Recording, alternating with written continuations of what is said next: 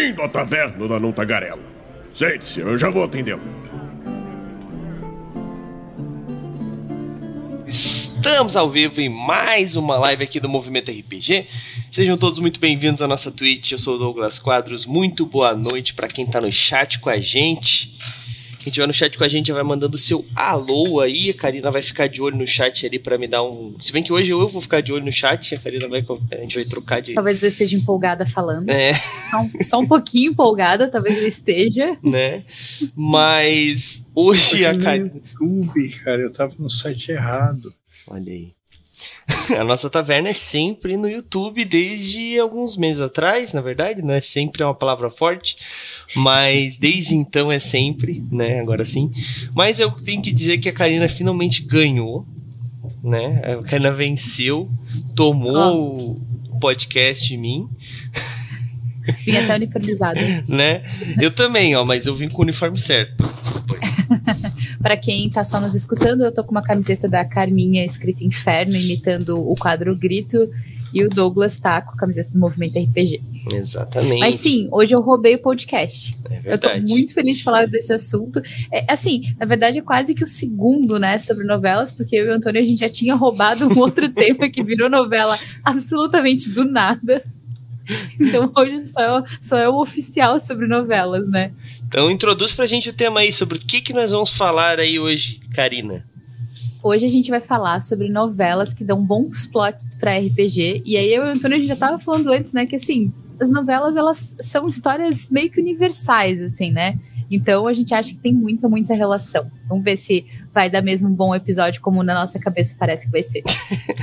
E daí, né, o Antônio, se quiser. Ah, se apresente-se. Ah, se apresente-se é bom, né? Apresente-se, Antônio, pra quem ainda não te conhece, né? Bom dia, boa tarde, boa noite. É, sou o Antônio. Na internet me chamam de Antônio Pop.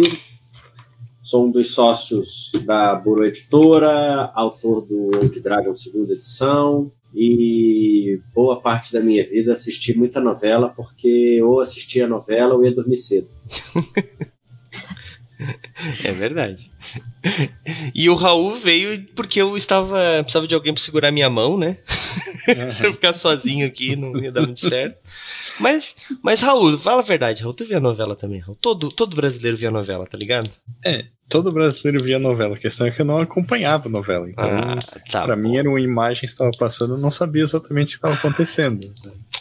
Ah, Vocês tá vão dizer que bom. vocês não têm pelo menos uma temporada de Malhação que vocês acompanharam? Ou uma Sim. novela que vocês gostaram de assistir? Sim, ó, eu, eu posso dizer, eu posso dizer que mesmo eu, assim, ó, até boa parte da minha adolescência ainda assistia novela. Ainda quando eu era mais mais criança, assim, eu assistia assistia, assisti uma temporada de Malhação, que é a clássica que todo mundo fala que é a que a que tinha que não era mais numa academia, obviamente, essa eu não vi, isso é só da época da Karina, né, provavelmente. Eu sabia que ia sobrar pros meus 30 anos. Mas eu assisti, eu assisti sim aquela A da Vagabanda? da Vagabanda, claro, poxa. Claro. Ser essa, né? É, se, se tu não, se tu não vai citar uma clássica pra trás, é sempre a Vagabanda. Sim. Ah, Ou, ou é muito novo, já é da próxima geração, né? É, daí é depois, eu- depois que já saíram da, da escola lá, do. Como é que é o nome da escola? Múltipla, Múltipla escolha. escolha. Isso, olha o Antônio.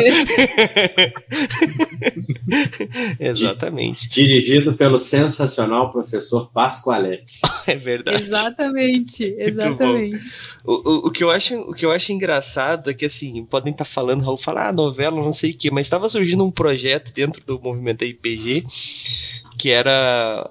Que Eles, a gente ia fazer um crossover no mundo das trevas e o Raul foi um dos que sugeriu fazer de uma escola ao estilo Malhação.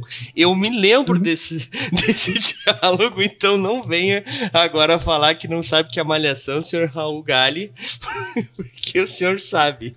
Mas olha só, tem alguns livros que exploram esse conceito de uma escola adolescente, meio malhação. Eu não, não lembro de nenhuma novela, nem nenhum filme, mas tem alguns livros que exploram exatamente esse conceito.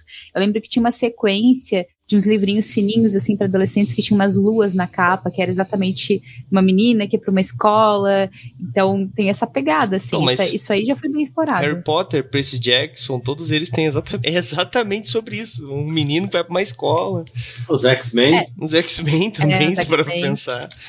Exatamente, exatamente. É, Mas X-Men Evolution era uma malhação elaborada, gente. é verdade.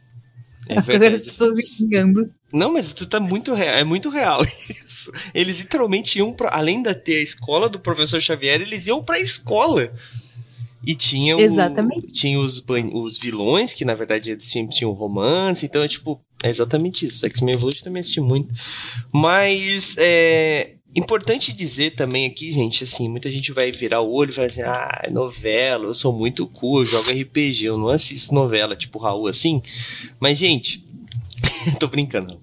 É, novela, né? Tipo, prim- primeiro que é uma puta de uma superprodução, isso aí eu não preciso ficar falando, todo, todo brasileiro sabe disso, e que, tipo, o Brasil faz essa parada muito bem, melhor do que quase qualquer outro lugar aí no mundo, né? Com exceção das mexicanas, que tem a sua seu próprio, né, contexto, uh, os doramas também ultimamente estão bastante em alta, né, que os coreanos e tals. Mas assim como, por exemplo, tu vai falar de anime, tu vai falar de anime japonês, tu vai falar de novela, tu vai falar de novela brasileira, né? Então, a gente não tem que ter essa síndrome de vira-lata e dizer que ah, porque é uma é menos do que a série que eu assisto, porque ah, eu não assisto novela, eu assisto, sei lá, é CSI, eu assisto, sei lá, vamos lá, pega uma série bem adolescente, The Hundred, a Hundred, não sei o que. Essas séries assim, True Blood, True Blood, coisas do tipo. tipo, é, é- é uma novela, porra, só que tem um contexto um pouco diferente ali, né? Tem um formato de série, mas, querendo ou não, é o mesmo, mesmo intuito. Então, é, tem histórias, sim, que a maioria das histórias, a maioria das coisas podem ser adaptadas para RPG, né? A gente já provou isso no que a gente falou de board games, onde adaptamos até banco imobiliário para jogar RPG como a mecânica dele, pelo menos. Então, assim, a novela é, é o mesmo, segue o mesmo padrão, assim, né? O Antônio, nessa essa ideia surgiu depois que o Antônio falou um pouco sobre, a gente tava falando sobre Valanza e o Antônio tava falando, né, sobre tipo, qual que era a novela mesmo? Era Lado a lado. Tem muito de lado a lado, tem muito da, de uma série ou de uma novela das 11, que era a Muralha. Muralha, eu lembrava desse isso, nome. é verdade. A gente citou essas duas. E, cara, é- e é, é sobre isso, assim, é sobre pegar toda a história, por mais rasa que ela possa ser, não tô dizendo que é o caso, né? Mas toda a história, ela tem alguma coisa que alguém parou, pensou, e se tá sendo produzida, provavelmente tem um diferencial. Então, Olha, sempre é eu- possível, né, pegar alguma coisa. Pode falar, Karina. Eu tô assistindo, eu falei isso um pouquinho off quando a gente tava aqui se organizando, né? Eu tô assistindo agora A Força de um Desejo, que é uma novela de 1999, que fala sobre o período é, pré-república, pré, pré, na verdade, pré-libertação dos escravos, em que já existia uma corrente de pensadores que queriam que os escravos fossem libertos e uma corrente ainda que defendia, e o Brasil já era um dos últimos lugares a ter escravidão, é bem desse período. É, e aí a novela ela vem até com, com um texto falando que é o pensamento da época, né? E fica até meio dúbio se é o pensamento da época que a novela representava ou o pensamento da época. E é, primeiro eu vou fazer um grande disclaimer que é muito legal ver uma novela de 1999 e ver como algumas frases que são colocadas lá para justificar os mocinhos terem uma fazenda e terem toda uma vida de luxo tendo escravos. Essas frases elas ficam tão descontextualizadas hoje em dia, é tão, é tão absolutamente bizarro assistir. Então tem esse ponto. Mas a novela, essa em específico, ela é só uma sequência de quests. Porque o personagem principal, ele vai pra corte, daí ele conhece uma cortesã, é baseado num livro. Boas, muitas boas novelas têm isso, elas são baseadas em clássicos da literatura, releituras, o que eu acho muito legal, principalmente no mundo de hoje, porque isso faz com que as pessoas vão procurar clássicos também.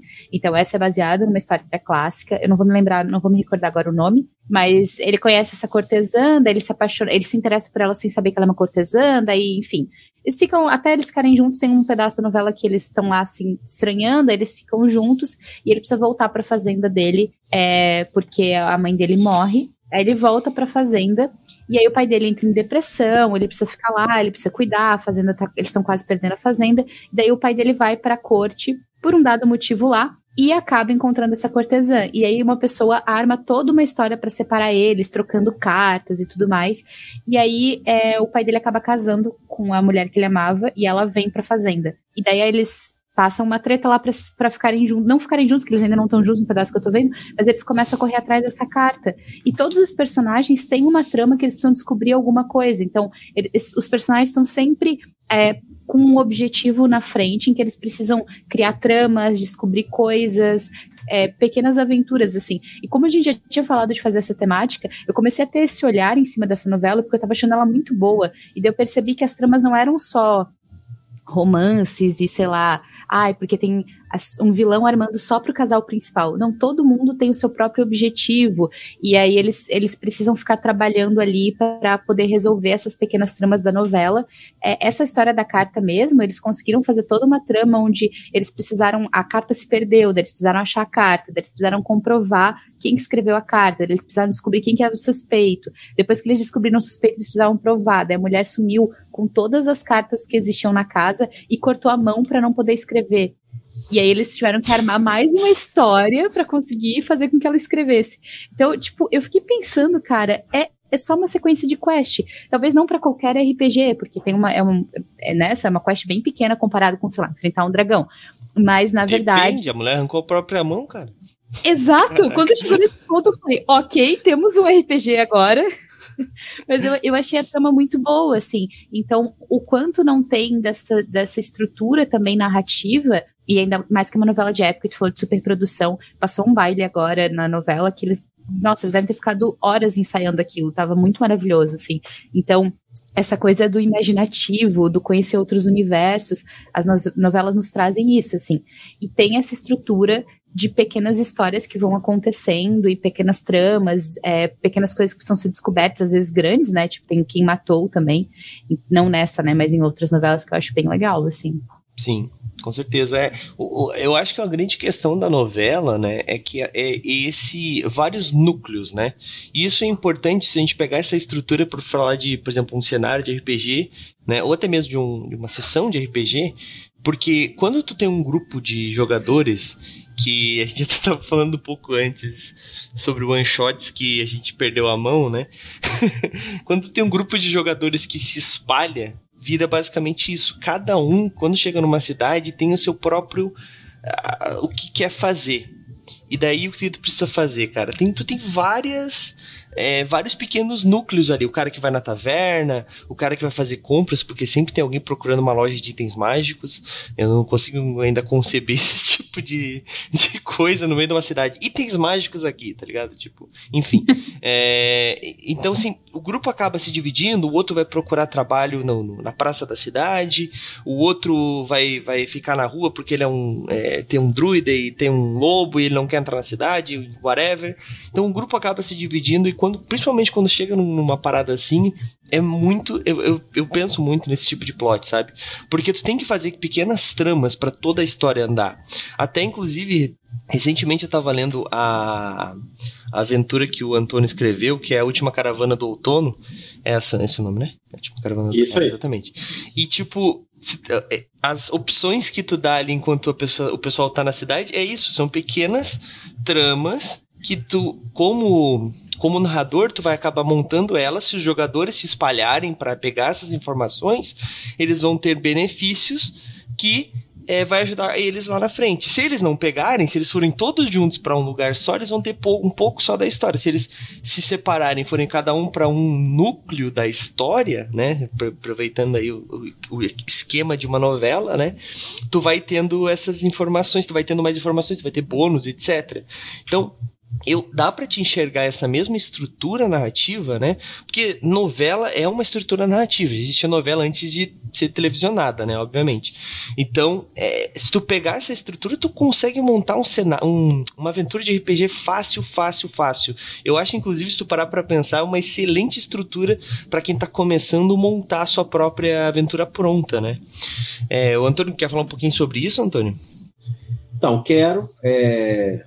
Nossa, tem para falar novela parece uma coisa que não tem absolutamente nada a ver com RPG, mas é tão dentro do assunto. Se você quebra a tua casca de preconceito, é tão dentro do assunto que fica até complicado saber por onde começar, né?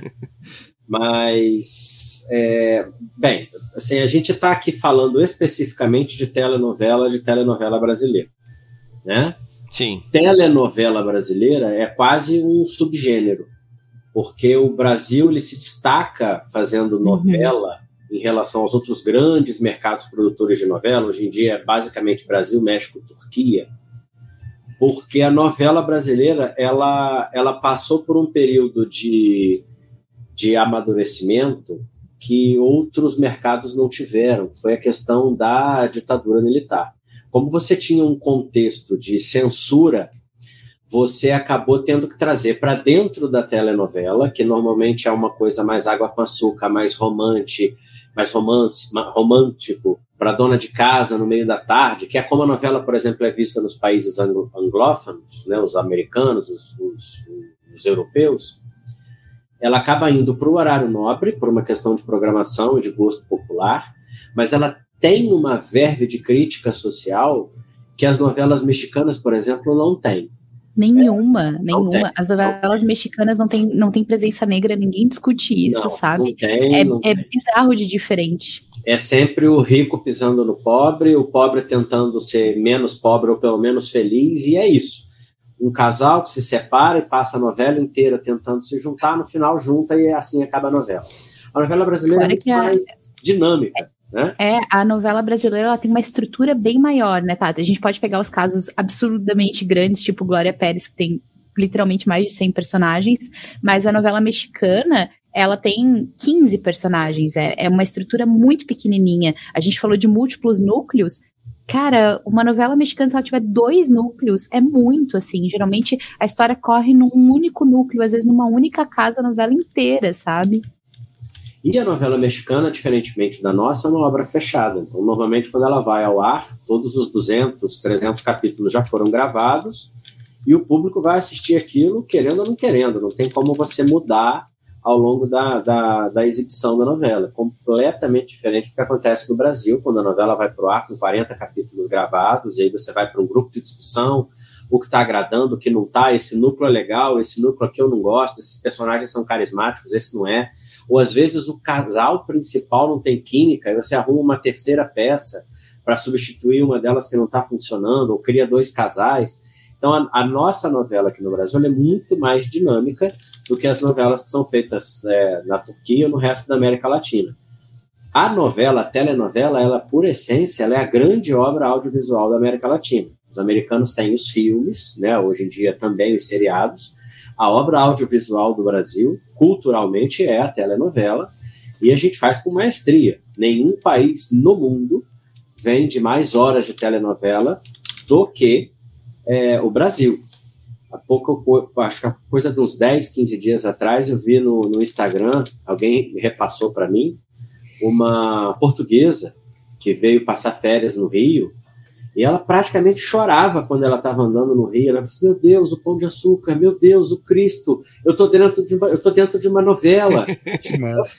Aquela sensação que a gente tem, por exemplo, quando a gente está numa cidade dos Estados Unidos, você está andando em Nova York, você acha que a qualquer momento você vai tomar um tiro, vai ser assaltado, ou vai acontecer um apocalipse, você vai estar ali no meio do filme. Uma Nossa, eu achei que ia dizer que ia tocar a música do Sex and the City. Eu jurava que ia dizer isso. É, Se for, alguma tá coisa do tipo. Isso aí tá bom. Aquela portuguesinha, ela estava tendo, porque ela estava andando numa rua do Rio, porque ela foi totalmente bombardeada com a cultura brasileira através da telenovela. Então é uma forma da gente exportar o nosso jeito de pensar, o nosso jeito de falar, a nossa cultura. A idiosincrasia da população brasileira acaba sendo exportada através da telenovela. E, obviamente, a gente só tem a ganhar com isso. Né? Por mais preconceito interno que a gente tenha, a gente só tem a ganhar com isso.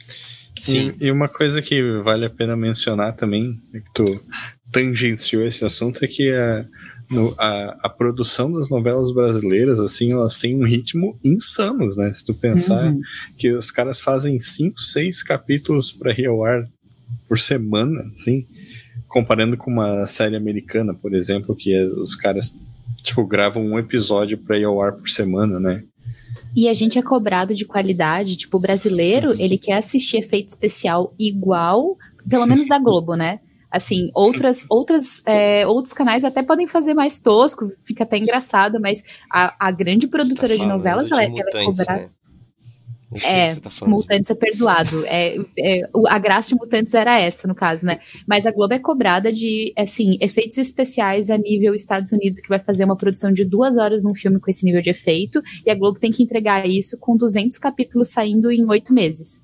E além disso, tem uma coisa da a, a suspensão de descrença né, da novela, porque a novela às vezes é cobrada de ser realista. E é, é, bizarro, assim, porque tu pode produzir uma da cor do pecado, que tem lá é, personagens lutadores com poderes especiais, e tudo bem. Mas aí, sei lá, na novela das nove, às vezes não acontece isso, as pessoas não perdoam a novela por um detalhe às vezes muito específico, qualquer coisa assim, ah, não, porque não é realista. E aí, esse compromisso com, com um certo nível de realidade em certas tramas é uma coisa que não é cobrado de mais nenhum produtor no mundo de novela, assim. Então, tem, tem essas, essas questões também de como o público se relaciona com essa novela.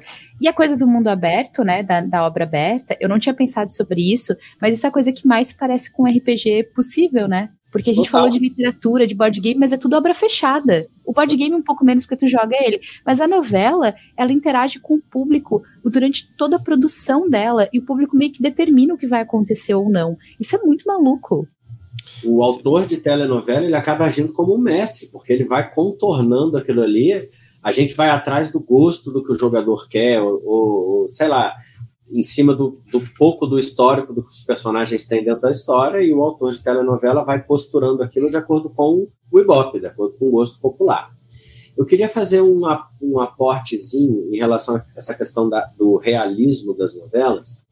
Uma outra característica da telenovela, é, e é isso, mais uma vez, é, muito mais a telenovela brasileira do que a telenovela é, feita fora do, do Brasil, é que, a, a, por ser um produto é, latino-americano per se, a novela brasileira, a telenovela brasileira, ela bebe muito da questão do realismo fantástico, que é um gênero é, de literatura que praticamente tem o seu apogeu na América Latina, né, com Gabriel Garcia, uhum. Marques, é do, é, com aquela galera toda ali do, da primeira metade do século passado, Verdade. transforma o realismo fantástico num estilo literário basicamente latino. E a gente tem no Brasil a tradição de tra também trazer o realismo fantástico para dentro da novela. É, você pode pegar, por exemplo, Saramandaia do Dias Gomes, que eu só vi na segunda, na segunda versão. Você tem ali, por exemplo, um personagem que tem asas e esconde. Você tem a dona gorda que come até explodir, o outro que botava formiga pelo nariz o outro personagem que ficava nervoso, o coração saía pela boca. E a gente assistia aquilo, né? O brasileiro assistia aquilo, e beleza, tá ok, aquilo faz parte da, da narrativa que o autor da novela está tá tentando transpor. Então tudo bem, não precisa ser real nesse ponto.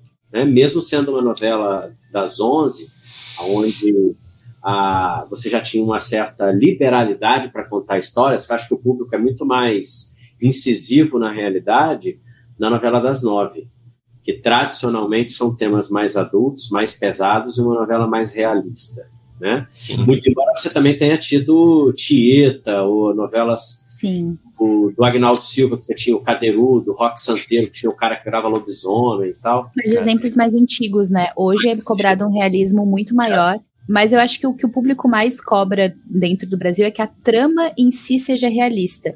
Então o público não gosta de coincidências, não gosta de coisas que estão lá só porque o roteiro precisa que esteja lá. Então, assim, ai, até parece que a mocinha por acaso ia achar não sei o quê, e é isso, sabe? É isso que eu escuto mais de críticas. Assim, eu, gente, além de assistir novela, assisto muito comentários de novela. E eu vejo uma cobrança muito forte dessa, dessa coisa da trama. Isso é legal, porque a gente como quando a gente joga RPG, a gente gosta de uma trama bem construída.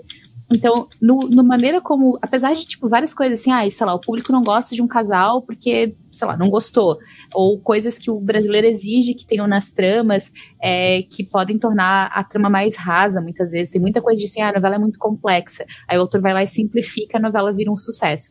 Tem essas situações também. Mas é, a maneira como a gente consome essa relação íntima que a gente tem com essa história tem vários pontos interessantes que tem muito a ver com como a gente gosta que um RPG seja feito também. Então a gente também gosta de consumir histórias que têm tramas bem construídas, que as coisas têm motivos para estar lá, que os personagens têm motivações reais, que não é as coisas só por elas existirem lá no universo e ser conveniente para o roteiro, né?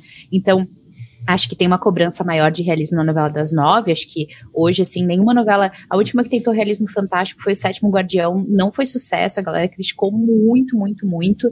É, mas de forma geral, acho que o compromisso maior tá na trama, sabe? Isso que o público quer ver. Acho que o público compra algumas coisas que são bem absurdas quando ele acha a trama boa. Então, no começo, ele quer tudo muito certinho. E depois ele compra, sabe? Ele passa um pano, assim, se a trama tá coerente, se os personagens são bons, se é carismático e tal. Eu, um, eu achei interessante que vocês dois falaram do, da questão do realismo, né? Porque é, não só do realismo fantástico, mas as novelas brasileiras elas têm bastante influência do realismo como gênero literário mesmo, assim. Não, não só o, o fantástico, no caso, né? Que, que é uma estrutura que vem desde o do Machado de Assis, né? Que o Machado de Assis ele publicava folhetim, né? Que é o quase uma espécie de novela, só que saía no jornal. É a, no, é a novela jornalística, né? A novela dentro de um periódico jornalístico. É, e, e, o realismo, assim, quanto gênero literário, tem muita gente que se confunde por esse termo, né? Que, de achar que é uma coisa que tem que ser verossímil, digamos assim. Mas o, o, realismo, na verdade, tem a ver com essa ideia de trazer o cotidiano das pessoas comuns, né? E, e construir a história ao redor dessas coisas, assim, né? Que, e eu acho que isso é uma coisa que tem tudo a ver com RPG, né? Que inclusive tem um, um artigo que eu escrevi para o Movimento RPG um tempo atrás falando da é, de campanhas históricas, né? Era, era esse o tema. E é, eu, eu mencionei, tipo assim, ah, porque a gente aprende história, por exemplo. Eu estou desvirtuando um pouco do assunto, mas vai fazer sentido, tá? Prometo. mas Exato. a gente aprende história às vezes, né? Dizer, ah, porque o exército francês, em 1800 e sei lá quanto, enfrentou o, o, não sei quem lá na planície, sei lá o quê. E, e se tu vai jogar uma campanha de RPG histórica, isso meio que não importa, assim, sabe? Porque o que o mestre vai precisar descrever o que, que os caras estão comendo no café da manhã, sabe? E, e esse tipo de coisa, né? E, e, eu acho que esse aspecto da, das novelas, e principalmente até dessas novelas do mais de realismo fantástico, como vocês citaram, elas trazem um pouco dessa coisa, assim, né? De, do, da, da, vida comum das pessoas, assim, né? porque os personagens de novela, eles não são aventureiros, assim, né, eles não são é, heróis no sentido que a gente está acostumado em várias campanhas de RPG, né mas boa parte deles, a história da novela, né, que passa através dos capítulos da novela, tem ali a, a questão da jornada do herói. Sim. Só que atenuada para um gênero é, de dramaturgia um pouco diferente do que a gente está acostumado a ter dentro do RPG. Mas todos eles começam em uma posição, passam por uma série de provações e no clímax eles atingem é, o papel de herói principal da coisa, basicamente como acontece em qualquer novela. Sim. Na primeira semana eles são apresentados, convidados a uma aventura, né? Seja uma aventura romântica ou uma aventura qualquer, mas eles são apresentados a essa aventura, parece que vai dar certo, não dá, e aí a real aventura começa também. Inclusive, um recurso muito, muito utilizado por novelas que estão dando errado é colocar a mocinha para sofrer muito muito, muito, muito. Então a, a mocinha não tá dando certo, ela vai sofrer. Ela vai comer o pão que o diabo amassou, e aí o público passa a gostar dela, porque daí ela passa por uma jornada mais intensa da heroína, e aí ela, ela se torna mais palatável, mais carismática para o público. Então, é muito comum isso, isso acontecer, assim, ser um em, em, aí parênteses, né, isso é muito mais usado com as personagens femininas, porque as personagens femininas são muito mais cobradas de serem perfeitas, né, então acaba que isso é um recurso muito utilizado para as personagens femininas. Eu nunca nem ouvi falar eles precisarem fazer isso com o personagem masculino da novela, mas aí é outra temática, né, aí já, já estamos saindo do, da temática da novela, mas é um recurso muito utilizado. Sim. Mas olha só, a gente não falou de nenhuma novela que deu um bom plot. Vamos falar das nossas novelas que a gente acha que dão bons não, plots pra RPG? Mas a, o contexto é importante, né? Até pra gente chegar onde a gente precisa chegar, né? Mas, porque assim, a gente também pode. Tem várias novelas que a gente poderia falar aqui que são clássicas, né? Tipo, ah, gente, eu sei, eu era criança, provavelmente eu era criança ainda. É, Beijo do Vampiro, né? Que, tipo, tá, tá bem óbvio que, né? Que o Coltama, essa eu acho que a gente pode pular. Kubanacan, porra, Kubanacan é uma puta história a gente não boa. vai falar de Kubanacan. Não, gente, essas são muito óbvias, essas são muito óbvias. Tem que a gente pegar coisas mais. Quer falar de Kubanacan? Podemos falar de Kubanacan, mas, tipo, tem que pegar umas mais difíceis, tipo o clone, uma história história simples de tu montar uma, um trama de RPG com um clone, tá ligado? Porque, tipo. Mano, mas tenta fazer uma trama que tem ao mesmo tempo muçulmanos, com Brasil, com clonagem e um gêmeo morrendo. Tipo, tenta, tenta juntar isso Não tudo. é gêmeo. Não, sim, tem o gêmeo e o clone. O, não o- lembrava disso. ele O é, clone vem exatamente por conta da morte do gêmeo. é, tipo, ele tenta clonar o gêmeo, na verdade, que morreu, e não o gêmeo que ficou. É o Lucas. Ah, eu não vou lembrar o nome dos outros. Mas ele, o, o ator interpreta três personagens nessa novela: o gêmeo que morre, que era o gêmeo mais Murilo promissor, Benício. o gêmeo que é apaixonado pela Jade e o clone ainda, Murilo Benício. Maravilhoso Murilo Benício gastou todas as habilidades de interpretação fazendo três personagens. É, então, mas assim, essas tramas, é, é- é- é, tipo, elas já são bem prontas, assim, né? Tem que pegar uma. Na verdade, assim, tô pensando todas as, as novelas que eu lembro, todas elas já dão bons plots. Tem também aquela que, que é na época da ditadura, a mulher que veio do interior pra, pra São Paulo, e daí ela. É, é, e daí roubam a filha dela, e daí é, que é a da Carminha, né? Senhora, é a senhora. Não, essa, essa é a Senhora senhora. do Destino. É, mas é a mesma atriz que, que faz a Isso. Carminha. Quando ela é jovem, ela rouba, daí depois é feito pelaquela outra, aquela outra Renata atriz. É, que fala, eu sorri. Não, essa é outra também, outra. Eu sorri que é Não, a- essa é outra. Ela, ela Mas, faz. A, que tem a Naza- Lembra que tem o meme da Nazaré Confusa? é da. Exato, que ela fazendo o cálculo, né? Esse- Maravilhosa. Maravilhosa. Exato. E, Nazaranha. e- e que matava os que matava os maridos derrubando eles das escadas, né? Exatamente. Então, assim, porra, puta plot, cara. Tipo, tu tem que encontrar tua filha, a filha de alguém que tá desaparecida, porque, tipo, ah. E eu acho legal, agora tô lembrando da novela, né? Que eles, o plot que eles usaram era, tipo, inteligência artificial pra envelhecer a foto da menina, né? Que loucura, né? Há um tempo atrás, exatamente. Então, assim, Mas eles não precisavam disso, porque a, teoricamente, né, a atriz que fez ela nova era a Carolina Dickman. Então era só, teoricamente, olhar para as duas e saber que elas eram absolutamente iguais.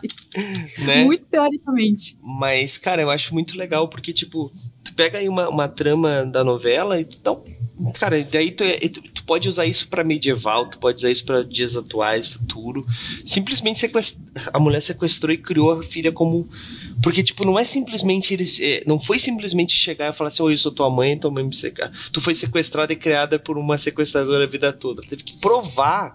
Teve todo esse rolê de provar e de ela descobrir que o pai dela, que não era pai dela, morreu por causa que ele descobriu. Então, tipo, tem toda uma trama com subtramas envolvidas que viram que vira realmente uma sessão de investigação de RPG, sabe? Que os, os personagens não podem chegar e falar assim, ó, ó, a gente descobriu que tu foi sequestrada. Claro que sempre pode, né? O narrador pode falar assim, ah, não, eu acredito em vocês. Mas pode se ter realmente outras tramas do tipo assim, não, vocês estão mentindo, ela não acreditar, tem que ser prova realmente, não acha. Então tem várias coisas que podem remeter aí e vira uma realmente uma árvore de decisões que, cara, fica muito legal, né? Ah, ma- mas assim, o que eu quero dizer é, tu não, não precisa ser literal, né? Tu não precisa pegar o plot, né, a trama da novela e botar exatamente na mesma situação, né? Tu pode fazer isso medieval. Medieval é muito mais fácil, simplesmente, ah, sei lá, a, a filha do rei foi sequestrada quando era criança por uma das parteiras e foi entregue para um outro reino. Pode foi vendido. Isso, isso não é plot do Crônicas de Gelo e Fogo, inclusive. Sei lá, mano. Porque Eles são mudaram histórias tanto. universais. Eles mudaram tanto. Enfim. Mas, mas em, defesa de, de Senhora do Destino, Senhora do Destino foi baseado naquela história real que o menino foi criado pela sequestradora, né? Não Que tô é- ligado. é. Acho que é o menino Pedrinho, não é? Pedrinho. Pedrinho é um, é um caso real que foi descoberto, não sei como que foi descoberto, inclusive, mas é, a trama central é exatamente essa. O menino ele foi sequestrado por uma mulher que se passou por enfermeira, levou ele embora do hospital, ela criou ele como filho e ele descobriu uma outra família quando ele já era adulto, e ela era uma mãe legal, e o drama dele era que, tipo, ele foi criado por uma pessoa que ele amava, que era a mãe dele, e aí ele descobriu que não, que não era a mãe dele. Então foi uma história que foi para todos os jornais e tal, e o cara levou pra trama exatamente. Até eu acho que até o fato dela ser enfermeira, por exemplo, a trama principal, esses detalhes, assim, ele pegou porque o caso tinha acabado de acontecer. Então foi meio que uma homenagem direta, assim. Então foi, foi bem específico nesse caso. O- uma vez eu vi uma entrevista com o Manuel Carlos, né, que ficou muito marcado por fazer novelas no Leblon. Se a gente hoje faz associação com novela e Leblon, a culpa é do Manuel Carlos. Sim. Eu vi uma entrevista dele, acho que no João Soares, inclusive. ele levou para a entrevista um, uma pasta dessas de papel de carta, né, de plástico, onde ele tinha coleção de recortes. Então, lia praticamente todos os jornais todo dia, e sempre que tinha uma matéria esquisita, alguma coisa do tipo assim, ah, é, menino sequestrado há 30 anos atrás reencontra a família. Ele recortava aquilo ali e guardava na pasta dele. Quando ele ia montar uma novela, ele fazia ali um grande brainstorm em cima de todos os recortes de jornais que ele tinha e ele transpunha aquela, aquela história para dentro de uma novela. Então as novelas dele ficavam extremamente realistas, assim, a ponto dele, dele, dele, dele colocar entre os capítulos o small talk de, de, de elevador. Então nas novelas dele não tinha corte. Então o mocinho entrava no elevador e falava: Nossa, acho que vai chover, né? Porque ele queria, porque queria que as novelas desse fossem, dele fossem muito reais. Então, todas as novelas dele têm esse traço de buscar na realidade. A mãe que cede o bebê para a filha, porque a filha não vai Nossa, poder mais. Eu ia citar exatamente essa trama. Essa trama é muito RPG, que é muito boa. Demais, demais. É, essa, essa novela é uma novela muito boa, é a que tem a Regina Duarte e a Gabriela Duarte fazendo. É, e aí a trama é que as duas engravidam ao mesmo tempo, mãe e filha, e elas vão para o hospital e o bebê da filha dela morre e ela substitui o bebê, pega o bebê dela e entrega para a filha. E aí a filha cria como se fosse dela, e a, a, trama vai se desenrolando, e aí a personagem é bem idiota, escreve num diário que ela fez, e aí a filha descobre lá no final. Tudo bem, a trama podia ter se resolvido melhor, mas a história é, é bem intensa, assim, e, é, e, foi muito legal que eles pegaram mãe e filha para fazer as personagens, então tinha, tinha um quê também de ter uma parte ali que tu reconhecia aquela família como uma família do mundo real, é bem legal. E o Manuel Carlos, todos os personagens principais dele se chamam Helena por causa da Helena de Troia. Então, ele, ele já deu uma explicação que a Helena é uma mulher por quem é, os, os homens né, fizeram guerras, então ele acha que a Helena dele ela tem, tem esse potencial, né? Uma mulher por quem os, os homens moveriam mundos, assim. Então ele sempre coloca, colocava, né? Manuel Carlos já parou de escrever. É, colocava a Helena como personagem principal. E aí ele tem todos os autores assim clássicos brasileiros eles têm características bem específicas nas novelas, né? Então ela sempre tem uma filha chata, então sempre tem uma estrutura ali narrativa principal é, bem igualzinha. Tu consegue se tu, se tu não lembrar direito, se tu não lembrar direito das tramas, tu vai assistir uma novela e tu vai estar assim, tá, mas cadê a Vera Fischer e o Reinaldo Giannichini em História de Amor, sabe? Tu, não é a mesma trama, mas elas se parecem muito, né? Sim, com certeza, com certeza. Mas então vamos, vamos começar a citar mais novelas aí. Então cada um escolhe uma, pode ser, Karina? Assim fica, fica bom pra ti? Agora eu te tá peguei, bom, porque tá cada um escolhe uma, tu se ferrou, né? Vou começar uhum. com o Raul, só pra sacanear ele. Não, para dar mais opções, Raul vai ter poucas escolhas aí, alguém fala de, de uma que ele, só a única que ele assistiu. Uhum. Eu, eu lembro de uma novela que eu vi é, bastantes episódios assim, eu acho que era Fim do Mundo o nome, alguma coisa parecida com isso. Que era bem curtinha, ela tinha 30 e poucos episódios e lidava com o, o fim do mundo, assim, num, numa filazinha, assim, né? E aí começava, tipo, sei lá, caiu um meteoro que destruía a torre da igreja, mas o sino da igreja continuava tocando, assim, tem é, vários. Eu não lembro direito, assim, da trama como um todo, mas era mais ou menos isso, assim, o mundo estava acabando, então tinha várias situações ali entre os personagens daquele lugar que... Se não me falha a memória, Raul, hum. o fim do mundo, é, alguém interpreta errado que o mundo ia acabar, e aí é, acho até que o nome do personagem era João da Dagmar, que era o Paulo Betti que fazia, se não estou enganado. E aí ele interpreta errado, ele é um místico, ele interpreta que o mundo ia acabar, e exatamente no dia que ele disse que o mundo ia acabar, acontecem umas coisas esquisitas, umas bolas de fogo no céu. Aí nego viu que o mundo ia acabar e despirocou. Uhum. No dia seguinte estava tudo normal. E aí você, a novela mostra como você conviver com aquele monte de cagada que você fez achando que o mundo ia acabar, só que o mundo não acaba. Uhum. Pô, isso é um, um, plot maravilhoso, cara, pra tu fazer um, uma, uma one shot ou mesmo uma campanha, assim, né? Com é, é, é, ótimo. Você consegue encaixar isso. Se você tira até a parte do humor e deixa o troço, troço mais tenebroso, você encaixa isso em qualquer campanha de RPG medieval sem nenhum problema. Uhum. Com certeza. E, e, traz essa coisa do, do realismo, assim, no sentido de lidar com, com as pessoas comuns, assim, porque sempre tem aquele monte de situações estranhas e mal resolvidas entre uma pessoa e outra que vem à tona e que, e que não, o mundo não acaba, assim, então as pessoas têm que lidar com aquilo ali, né?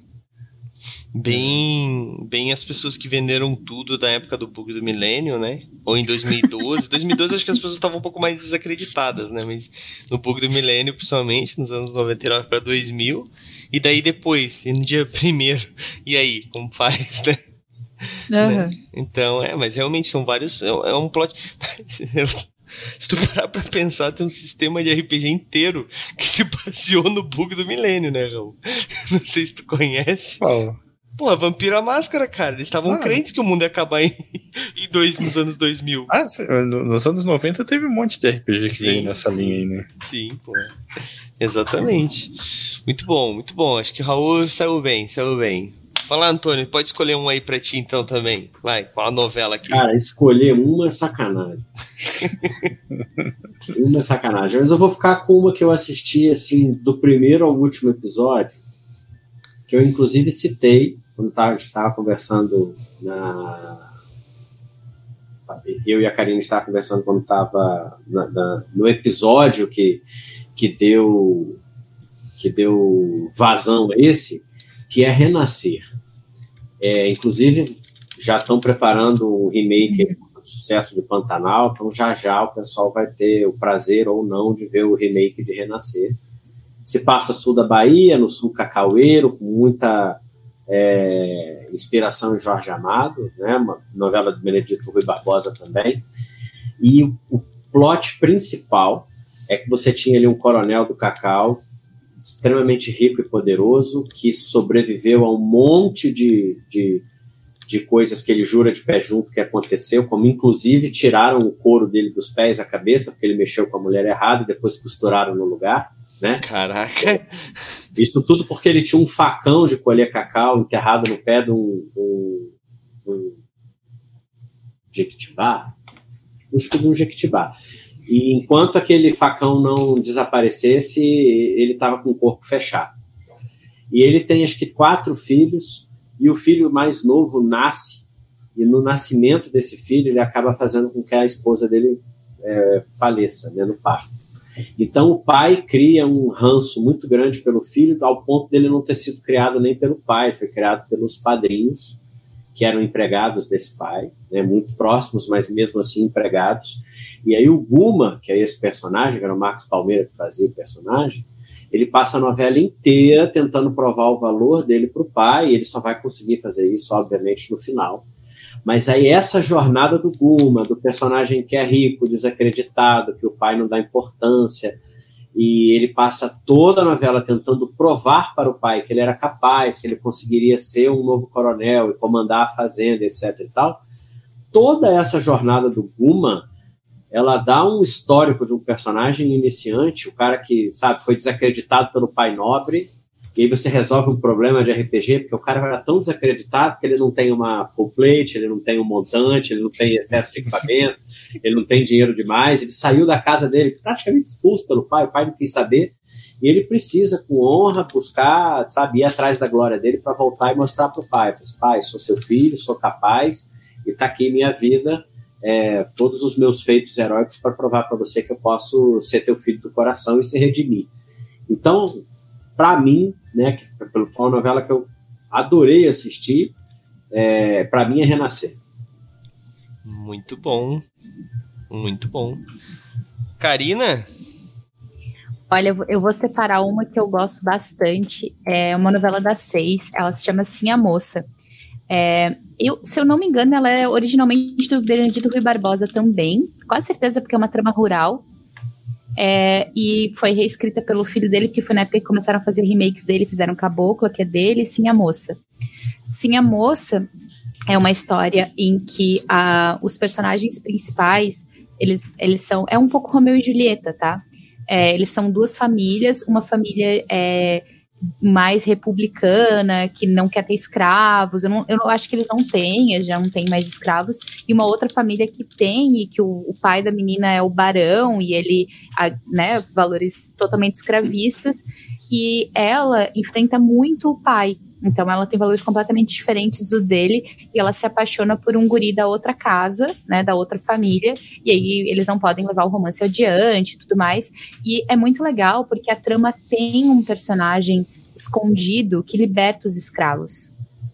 É, e aí a, a, história ela vai avançando para a gente descobrir quem que é esse personagem que liberta os escravos. Então, em paralelo com a história de romance, a gente tem esse personagem que vai e aí ele tira escravo do tronco e, e liberta. E lá numa altura da trama a gente descobre que quem faz isso é ela. Se eu não me engano, a gente descobre isso quando ela já tá grávida e ela leva um tiro grávida libertando escravos.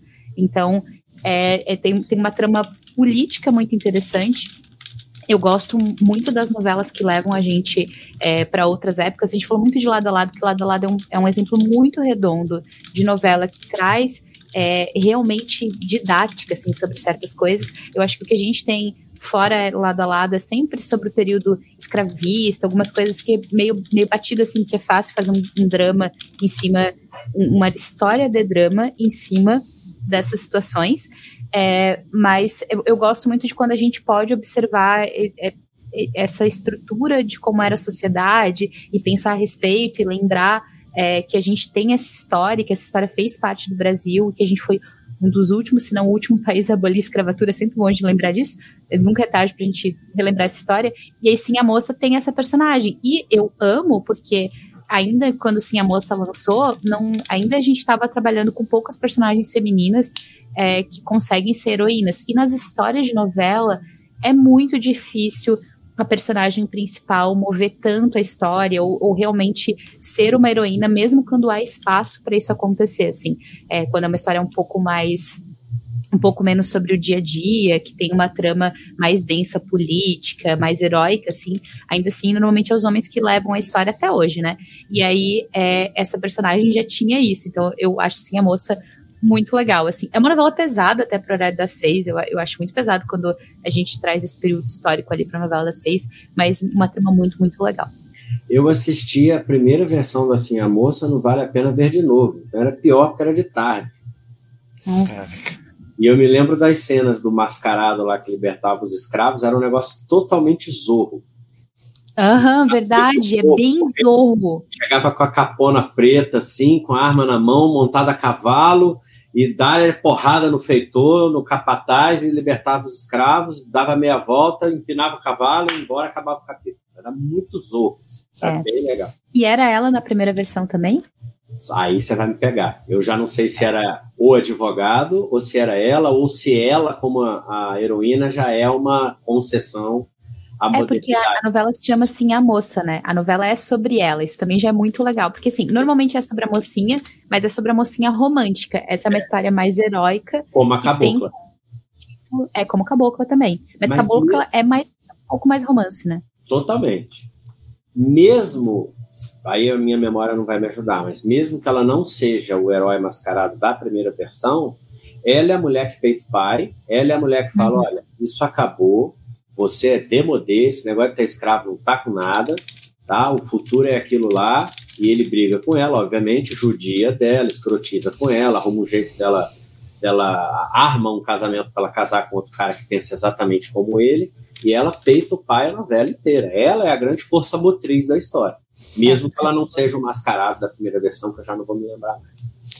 É, mas é, em dado momento eles trocam na versão nova também. Ele também assume esse papel de mascarado e tal. Mas é bem legal. Então, assim, dá para misturar, né? A novela vai pegar referência de Zorro, de várias coisas. E uma, uma coisa legal é que a novela brasileira ela não tem muito medo de homenagear às vezes até forçosamente, assim, tipo, copiar cenas inteiras, né? Colocar na abertura da novela uma cena exatamente igual ao Watchmen, mas é, é legal porque ela é um misto de referências. Então, quando tu para de olhar para isso com aquela, com aquela síndrome que o brasileiro tem de botar defeito em tudo, Parar de olhar para isso como, nossa, novela copiando, que ridículo, e passar a perceber que a gente sempre consome as histórias que se repetem e que, na verdade, o autor está te mostrando que aquilo também cabe naquela trama, ou te abrindo possibilidades de misturar mundos.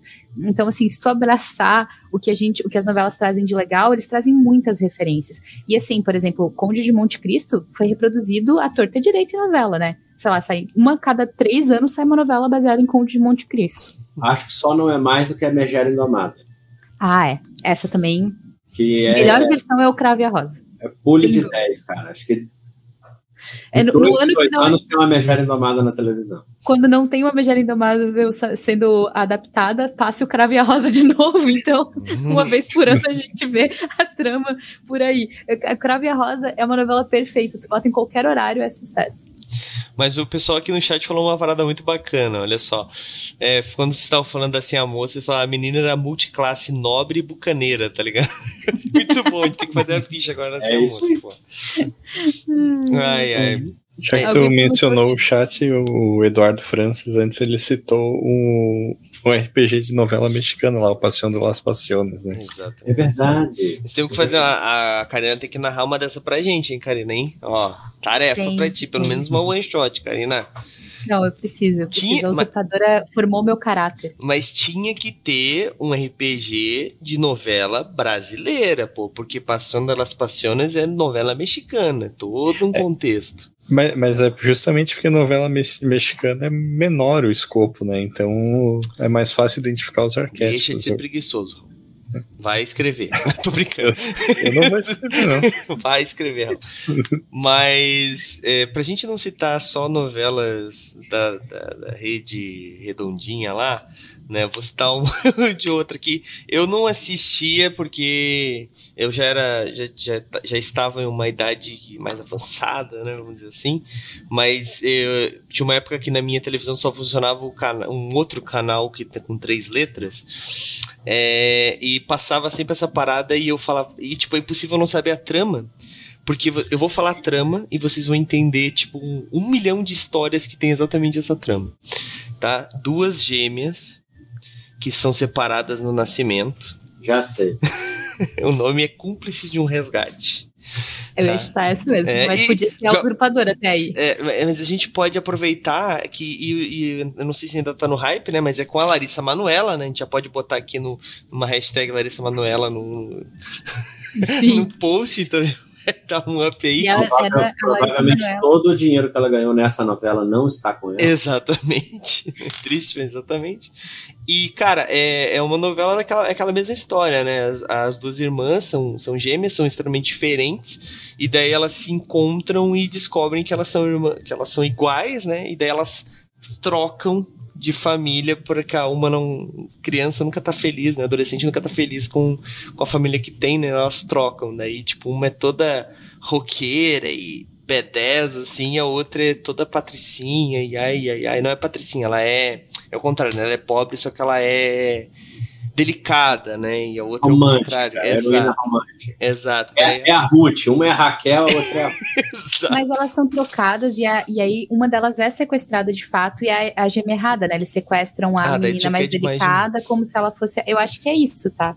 Eu não, eu, não, eu não sei a trama principal. Eu sei que Cúmplices de um Resgate tem essa coisa das gêmeas e elas têm uma banda também. E eu fico pensando, se elas não contaram pra família que elas trocaram, como é que elas têm uma banda? Porque uma Não canta sei. muito bem, só que ela é envergonhada e a outra é toda descolada. Daí, tipo, se não me engano, é é isso. Daí uma canta bem e a outra é a, faz a pose, tá ligado? Duplo. Eu acho que é uma coisa assim. Mas posso estar completamente enganado. É tipo Hannah Montana, só que com duas personagens. Exato. é, então aí, ó, pronto, temos uma novela. E, cara, pô, falando, falando falar de plot, né? A gente só contou o contexto, não falei de plot, mas, porra, né? Tipo, gêmeos que se encontram. Primeiro que isso pode ser uma puta de uma. Porque assim, vocês já notaram que a maioria das pessoas descrevem os seus personagens. Já tentaram como um narrador, de repente, quando o grupo se encontra, você vê que o personagem do seu colega é exatamente igual ao seu. Porque se o cara não descreveu muito bem como é que ele se parece, por que, que eles não são iguais, tá ligado? Eu nunca Uma pensei em fazer isso. Mas deu uma boa ideia agora de fazer exatamente isso. Você vê que o cara é igual a você. E daí, tipo, a história que tu tinha, porque eles tinham escrito, agora eles vão ter que ver como, em que momento que aconteceu que os dois foram separados, tá ligado? Cara, dá uma ótima história só com os personagens ali, cara. Putz. Menciona isso só uma, uma anedota, assim, que tinha um, um, camarada que jogava comigo, amigo meu de infância, que todos os personagens dele, assim, todos, sem exceção, tinham um irmão gêmeo. Tá ligado? claro, caso ele morrer, ele joga com outro personagem. Provavelmente ele era o ilustrador do, do, do, do da equipe, não? Não. pra não ter que ilustrar de novo, tá ligado? Ai, mas, cara, mas é uma, é uma boa trama, né? Ou então, como a Karina falou, né? Tipo, ah, o, tu descobre que é, um, um, dos teus. O teu irmão é sequestrado e tu tem que ir atrás. Ou então, assim, um é um bardo muito famoso e o outro escreve muito bem as histórias. Só que, sabe, tipo, dá para pegar vários elementos da trama e tu colocar aí, né? Então, cara, são. É, eu costumo dizer que a gente, às vezes a gente acha que a inspiração ela só vem daquela blockbuster ou daquela história que todo mundo fala, né? Mas tu pega às vezes pequenas, pequenas obras ou obras que a gente não tem. Que, eu não vou dizer que a gente não dá muito valor, mas que as, algumas pessoas não dão muito valor, que são, cara, excepcionais. A gente tava falando de grandes autores aí que erraram, né? O, o Francis estava falando grandes problemas ali, né? Do... É, Manuel Carlos é extremamente problemático, gente. Ele é um homem do seu tempo e apenas isso, Exato. sabe? É, então assim. E quando escrevia a novela, ele já era um senhor dos seus 70, ela vai fumar, hoje deve estar beirando os 100. Um é, homem branco de 70 anos. É. Exato, branco, rico a vida inteira, né? Tem que contextualizar. Óbvio que não dá para fazer novela como Manuel Carlos fazia 30 anos atrás, hoje, não cabe. Sim. É. Então, assim, mas são mentes, né, de, de, são pessoas que pensavam e que a gente tem que se inspirar na forma da construção, né? Isso que o Antônio falou no começo, que ele pegava pequenos recortes de jornais para construir as tramas. Cara, Claro, né? Como a gente falou, é um cara rico que nunca precisou fazer outra coisa e tal, ele tinha tempo para fazer isso. Mas hoje em dia, com a quantidade de informação que a gente tem, isso que o Raul falou de fazer campanhas históricas e tal, porque a verissim... É, até eu acho que o Francis falou uma coisa parecida ali no chat, que a gente tem essa parada no RPG também de ter a verossimilhança, a palavra me, me fugiu Boa. agora, mas eu acho que é isso. Né? É isso que, cara, é muito importante no RPG para te dar. É, tipo assim, ele é importante até certo ponto, no meu ponto de vista, né? Porque ainda assim estamos jogando RPG. Ah, não, mas eles não faziam isso nessa época. Cara, também não existia elfo, então para de encher meu saco. Mas o quanto mais tu consegue trazer do, do, da atmosfera daquele local que tu quer passar, mais legal vai ficando o RPG. E quanto mais tu deixa o cotidiano ser rico, mais tu consegue fazer com que os jogadores consigam se ver lá dentro. Então, pegar essas estruturas que eles montam para construir uma novela, que é aquilo que a gente falou. Os caras têm todo dia tem que sair um episódio, tá? De segunda a quinta, segunda a sexta, aliás, perdão. Sábado não sei se tem ou se é só no especial do último dia, quando saiu o último episódio, mas enfim. Sempre tem. Sempre tem? Então, de segunda a sábado tem episódio, cara. E tipo, é, é um bagulho muito absurdo, sabe? Tipo, é uma produção muito grande. Como o Raul falou, ah, é pequeno, tem 30 episódios. Cara, tem 30 episódios de uma novela pequena. A gente às vezes reclama de um seriado que tem, sei lá, é, 12, 13, 15, 24, que nem os padrão do sitcom. Então, assim, é uma, é uma trama grande, que acontece muitas coisas, que se modifica à medida que o público. É isso que a gente já falou até agora, que o Antônio falou muito bem. O narrador precisa exatamente fazer isso, escutar o público, né, que serão os seus, seus, seus jogadores, e se adaptar à medida que as coisas vão acontecendo. Então, é esse tipo de coisa que eu, que eu falo, né? Tem que parar com essa síndrome de vira-lata e começar a se inspirar nas paradas que, que realmente funcionam, cara. Porque isso funciona, essa, esse método narrativo funciona. Né? As, telo, as telenovelas, elas se inspiraram nas novelas. Muitas, inclusive, foram adaptações diretas, né? Então, e na verdade, os autores escrevem novelas que são, né? Vocês entenderam. Mas, enfim. É... Vamos para nossa rodada final, que a gente já passou do nosso horário aqui, Karina. Então, Sim. Vou, vou começar aqui com o Raul. E aí, Raul? Se convenceu que era um bom tema, começar por... Tudo assim. Eu, eu tinha certeza que era um bom tema, eu só achei que eu não teria muito a acrescentar por não acompanhar muitas novelas, mas espero que tenha sido de, é, de algum valor minha participação aí. Mas, mas aí, curtiu então? Deu, deu boas ideias? O que, que tu acha? Não, eu, eu acho que foi legal pra caralho a conversa. Eu queria é, só um, um, último, um último comentário, assim, tangenciando o tema, mas uh, meu lado designer, assim, sempre gostou muito das aberturas de novela, das novelas brasileiras, sabe? Então, e logos. Uhum, logo, lettering, porra, os caras mandam bem demais, assim, principalmente nas novelas da Globo, né? E eu vou só citar uma em especial e deixar o link ali, porque é de um artista que eu gosto muito, que é a abertura de uma novela chamada Velho Chico. Eu não assisti. Uhum, lindíssimo. Mas a, a, a arte é do Samuel Casal, que é um gravurista aí de Floripa, inclusive. Olha. Então, Olha. É, eu acho sensacional aí essa, essa abertura. E vou aproveitar também e deixar o link do, do, meu texto de crônicas históricas, só porque eu citei ele durante o episódio. Muito bom, muito bom. Antônio, alguma última coisa aí a acrescentar, falando de novelas que deram bons plots, uh, tentando convencer alguém, alguma coisa que tu lembrou de alguma novela que tu queira falar e roubar e falar de outra novela? Mais do que, do que, do que falar de uma novela que tenha me despertado alguma coisa, porque eu, eu, sinceramente acredito que, em maior ou em menor grau, qualquer obra literária, qualquer obra é, novelesca ou não, do audiovisual, qualquer coisa, cara, até um podcast que você escuta, uma notícia do jornal, a, a primeira página do G1, qualquer coisa você consegue extrair uma aventura de RPG. O que eu acho interessante da novela, assim, comecei a jogar RPG finalzinho dos anos 80, nem era gente direito, mas nos anos 90 que a coisa começou a pegar fogo, eu aprendi uma coisa com novela que nunca tinha, nunca tinha lido em livro de RPG nenhum e faz toda a diferença. É, interrompa a tua sessão no clímax. A hora que o bicho tá pegando, você fala, e acabamos por hoje. Fecha o livro e começa a arrumar tuas coisas. Você vai deixar teus jogadores desesperados. Desesperados. E é isso que toda novela faz. Toda novela é uma aula de criar gancho, porque ela tem que obrigar você a deixar de fazer qualquer coisa para estar tá sentado naquele mesmo horário no dia seguinte. Então, isso é um ensinamento que a novela dá para gente. E se você começar a sessão seguinte com, com, com relembrando o que aconteceu, aí é nota 10. Porque, gente, o que aconteceu na semana passada? Ah, aconteceu isso, isso, isso, isso, e a gente parou exatamente assim. Aí você assume a narrativa e, e continua com a sessão. É muito real isso. E a novela faz isso mesmo quando a gente sabe o que vai acontecer. Tipo, tu sabe o que vai acontecer. Mesmo assim, tu quer ver como vai se desenrolar. Você quer ser enganado. É. é. Posso dar indicações finais, Doug? Pode, claro. Eu, eu ia te falar para falar de Kubanacan, mas tu pode falar o que tu quiser, hein? Não, eu vou deixar Kubanacan pra lá. Eu vou falar de outras coisas. É, eu quero indicar é, Jane a Virgem, que é uma série americana baseada numa novela venezuelana sobre uma menina que engravida sem querer de inseminação artificial, mesmo sendo virgem.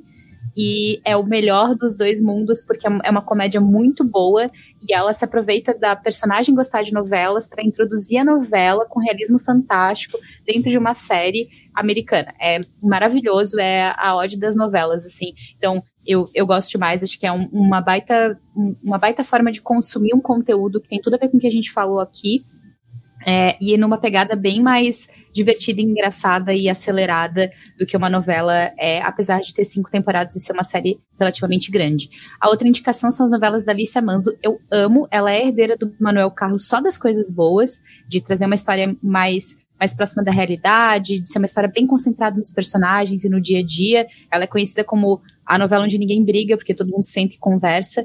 Ela tem uma trama sobre uma tenista que é, entra em coma, fica seis anos em coma e quando ela volta, a irmã dela ficou com o namorado dela e criou a filha dela. E aí toda uma discussão familiar sobre isso. E ninguém tá errado, não tem vilão nessa novela, exceto a mãe delas, mas a trama principal não precisa de um vilão, a vida é a vilã e ao mesmo tempo a mocinha, então é muito bonita. Ela tem Sete Vidas, que é sobre é, uma menina que, que é filha de inseminação artificial e vai atrás dos irmãos de inseminação artificial também, então toda uma trama para descobrir quem eles são, também muito legal. E eu lembrei da Alicia Manso porque tu falou de gêmeos, ela tem Um Lugar ao Sol, que é sobre um gêmeo bonzinho que substitui o gêmeo malvado, porque ele passa por toda uma vida difícil e é o, um irmão de criação dele passa por uma situação difícil que se ele tivesse dinheiro nada daquilo teria acontecido, e o irmão dele se envolve em toda uma história e acaba morrendo e ele vê que ele tem uma chance de ter uma vida melhor, só que ele perde tudo de bom que ele tinha na vida dele para poder assumir esse lugar e ele tem um puta conflito conflito interno por ter feito isso é, e ao mesmo tempo viver essa vida e será que as coisas que ele ganhou compensam as coisas que ele perdeu? Então é muito legal, porque também já foi muito utilizado o seu gêmeo bonzinho que substitui malvado de várias formas, é, mas nessa o personagem acaba ficando dúbio pela vida que ele vai tentando construir, né? As, ele faz uma escolha dúbia e ele vai ficando cada vez mais perdido nele mesmo, assim, literalmente perdido no personagem. Então, todas novelas muito boas e com tramas bem intensas e, e assim, focada na história do personagem. O, o, o que importa é o que o personagem tá fazendo. Então, eu fico com essas, não vou falar de Kubanacan. Eu deixo Kubanacan aí para jogadores de 3D e T se inspirarem e, e, fazerem muitas loucuras. Vamos fazer no futuro aí uma só sobre Kubanacan, Karina, só para te Kubanacan merece, porque Kubanacan 30 anos antes de qualquer estúdio americano de filme, inventou o metaverso, tá? Verdade. Não, e, e assim, são duzentos e pouco episódios, gente. Não tem uma trama de RPG. Tem tipo 50 tramas de RPG. 50, sabe? Todas elas são tramas de RPG. Esteban Maroto é o melhor herói da história da telenovela brasileira. É isso aí. muito bom, muito bom. Gente, vamos pros jabás então pra gente encerrar esse episódio. O Raul já meio que lançou o jabá dele ali, então já vou deixar continuar contigo, Raul. Pode fazer o teu jabá aí, por favor. Eu acho que eu não preciso mais falar nada, não. Só deixar o. Não quer falar mais nada, Raul. Não quer falar da Etérica, Raul. Aproveita. Raul. Ué, é verdade, então. Vou falar da Etérica, nossa revista de contos e RPG. Eu pego o link aí que eu não consigo falar e procurar o link, cara. Eu consigo, relaxa. Mas é, é, a gente tem uma revista digital, né? Que é, é um material que eu sinceramente tenho muito orgulho. Eu acho que é que é muito bom o trampo que a gente faz. Esse mês a gente tem conto da Marcela Alban e do Miguel, é isso? Né? Miguel Beholder. Cada edição custa. É, aliás, a assinatura são 5 reais por mês, mas a edição sai a cada três meses. Então, enfim, dá 15 reais cada edição. E eu acho que vale a pena pra caralho assinar e curtir a revista. É, com certeza, com certeza. E lembrando que essa última edição foi uma edição tematizada. A gente começou a fazer edições tematizadas, né? A última foi de Shinobis, né? Cheia de mundo ninja, vamos dizer assim. E a próxima edição vai ser, já foi votado pelos assinantes, os assinantes agora votam entre os temas que a gente decide, e a próxima edição vai ser Cyberpunk, que vai ser uma edição em dezembro. E eu tô esperando para sair um conto de Natal Cyberpunk. Eu não sei o que, que eles vão fazer, mas faz muito sentido, né? Eu não me lembro de nada Cyberpunk de Natal. Mas tu parar pra pensar, o, o, ápice do capitalismo é o Natal, né, cara? E Cyberpunk é tipo distopia capitalista mora, assim, né? então, não sei, eu não sei se os autores vão fazer isso, a gente nunca fala assim, ah, faça isso. Mas eu acho que vai acabar surgindo alguma coisa assim. Não sei. Não sei. Meio Black Mirror, né? Que o episódio de Natal é maravilhoso. É, não sei. Só Verdade. Uma, só uma sugestão, galera. Mas olha, a edição de dezembro vai ser muito, muito da hora. Então eu aconselho já assinar, porque você já pega a edição atual e a edição anterior. Então você vai pegar as duas edições tematizadas, a última que era Steampunk e a atual, que é Shinobi, cara, e as edições estão lindas. As edições a partir da próxima edição já vão com um panfleto, né? Agora nós temos os panfletos que a gente vende nos eventos, exclusivo para vender em eventos para patronos e para assinantes. Os assinantes recebem o panfleto da edição atual, né? Por exemplo, da última edição foi. Deixa eu mostrar aqui na minha. Tá na minha mão aqui, fácil. Né? O, o último remanescente foi o Shinobiland, né? Que foi esse aqui escrito pelo Chicago, um RPG irado, diagramado pelo Raul, né? Essa aqui é uma diagramação exclusiva, né, para panfletos, né? A da revista ela é diferente, a ficha ficou linda demais, Raul. Parabéns. Obrigado. Né? E a próxima edição então vai ter algum sistema cyberpunk que vai acompanhar a revista e o panfleto vai na sua casa, tá bom, gente? Então, cinco pila. Só esse, só esses panfletos a gente vende por 10, né, Karina? Então, nos eventos. Então, vale a pena, galera. Aproveitem. Apareceu um gato aqui. E aí, cara? Antônio, pode fazer o teu jabá aí, cara. A gente tá devendo, mano, depois na, da gravação que a gente tem que marcar já, já botar no calendário que a gente tá devendo um podcast que vieram me cobrar do Old Dragon Online. A gente tá devendo. Só me chamar que eu venho de novo. Então tá, mas faz teu jabá aí que eu sei que tem alguma coisa para anunciar aí, então aproveita o espaço. Então, queria é, mais uma vez convidar o pessoal para conhecer o Old Dragon, se você ainda não conhece, né? É, procura a gente lá em olddragon.com.br, inclusive com todas as regras disponíveis online no Old Dragon Online, o livro básico, que é essa belezinha que está aqui atrás, é gratuito, você vai achar via PDF. O meu tá sendo é, fácil aqui, ó. Materialzinho de boa qualidade, tá? Não fica nada a dever para os gringos, exatamente como a telenovela brasileira. Aliás, acabou, acabou de me acabei de, de, de realizar aqui, para quem não sabe, a telenovela é uma invenção brasileira. A TV Tupi foi a primeira emissora de televisão do mundo a botar uma telenovela no ar. Essa coisa que brasileiro inventou. Não a novela, pelo amor de Deus, mas a telenovela. Ela, se não me engano, é 1951, um negócio assim. Coisa de brasileiro. é herdeira do rádio, né? Tanto que é. eu sempre falo isso, né? As pessoas criticam que os personagens falam muito, descrevem o que estão fazendo, mas é porque muita gente consome novela só escutando. Tipo, a dona de casa cozinhando e escutando a novela. E ela é herdeira da novela do rádio, ela nunca perdeu a característica de ser mais narrada, literalmente narrada de alguma forma. O que eu gosto bastante, é por isso que eu consumo muita novela. Eu faço exatamente isso. Quem nunca lavou uma louça ouvindo uma novela? Né? Exatamente. Mais alguma coisa, Antônio, que queira anunciar pro pessoal aí? O pessoal ficar ligado? Não, por enquanto vamos ficar só no, no feijão com arroz, senão vocês vão querer me extrair as coisas aqui, é melhor ficar quieto. Droga, não funcionou. Bom, Karina, pode quer anunciar alguma coisa aí também? Aproveita o espaço. A gente já falou um pouquinho do, do mês que vem, que vai ser um mês mais temático no Na Mesa, mas a gente é, quero sempre falar aqui, né, que a gente tem o projeto na mesa onde a gente fala de board games e de outras coisas. É meio que o um projeto onde a gente não fala tanto de RPG, é, e eu fico muito feliz de trazer, eu, sinto que eu trago um crossover, assim, pro, pro, pro movimento onde eu me envolvo, a gente faz um crossover de coisas, né? Tipo, hoje, novela e RPG. É, e o projeto tá bem legal, sigam a gente nas redes sociais, dão Movimento RPG. A gente tem lançado é, vídeos curtos, onde a gente apresenta jogos para vocês, com uma proposta de vídeos bem curtinhos mesmo, de um minuto.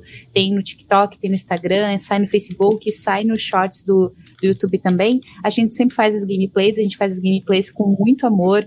A gente vai, perde nosso sábado jogando, se divertindo também.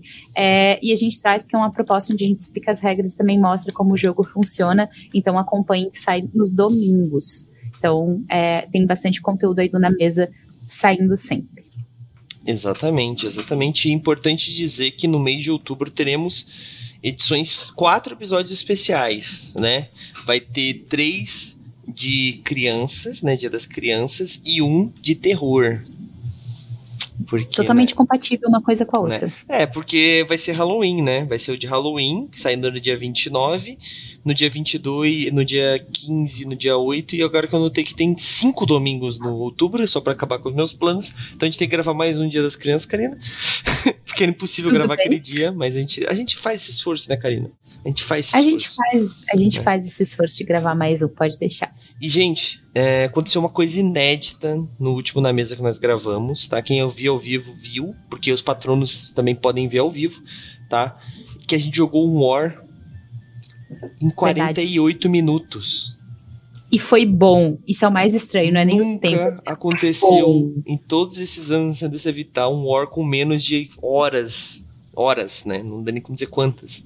Então, assim, não sei exatamente que tipo de conversão dos astros aconteceu, né? Conversão não, né? Convenção, convicção, enfim.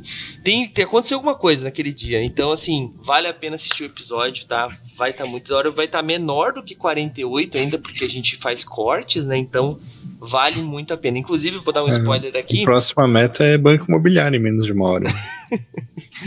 Inclusive, eu vou dar um spoiler aqui, tá? Que... Banco Imobiliário e o War são novelas, não são minisséries. Exatamente. é isso aí. Exatamente. eu vou dizer aqui pra vocês que a gente tinha planejado que assim, a gente ia jogar uma hora e daí depois quem tivesse perdendo ia ficar brabo e bagunçar o tabuleiro assim, só para acabar o jogo pra gente não fazer um episódio infinito. Não precisou de fazer isso. Eu fiquei extremamente chateado. Mas eu falei que o War sempre dá um jeito de frustrar a gente. Quando a gente achou um jeito de frustrar o jogo, ele frustrou a gente tendo um final é decente. Verdade. e coerente, o que não era o que a gente queria. Então, o Hora, ele é frustrante mesmo quando ele acerta, entendeu? Ele, ele é esse jogo. Mas o episódio tá sensacional. É, e aí, vamos fazer o, o, jabá direito, né? Os patronos do movimento RPG, eles assistem ao vivo. E assim, a versão sem corte tem muita coisa que não vai pra versão final, gente. É verdade. Tem coisa que não dá pra ir, que é coisa que saiu ali na hora. As, é, tem piadas internas também que acontecem. Então, se você é patrono, vale muito a pena assistir. A gente avisa quando a gente tá gravando as gameplays, a gente fica lá ao vivo uma tarde inteira para vocês. E aí, isso só acontece para quem é patrono. Vale, assim, venham, sabe? Venham aqui que, tá, que é, divertido demais. Sem contar que alguns episódios a gente corta, né? Tipo, não bota todas as jogadas, né? A gente joga mais de uma vez o jogo.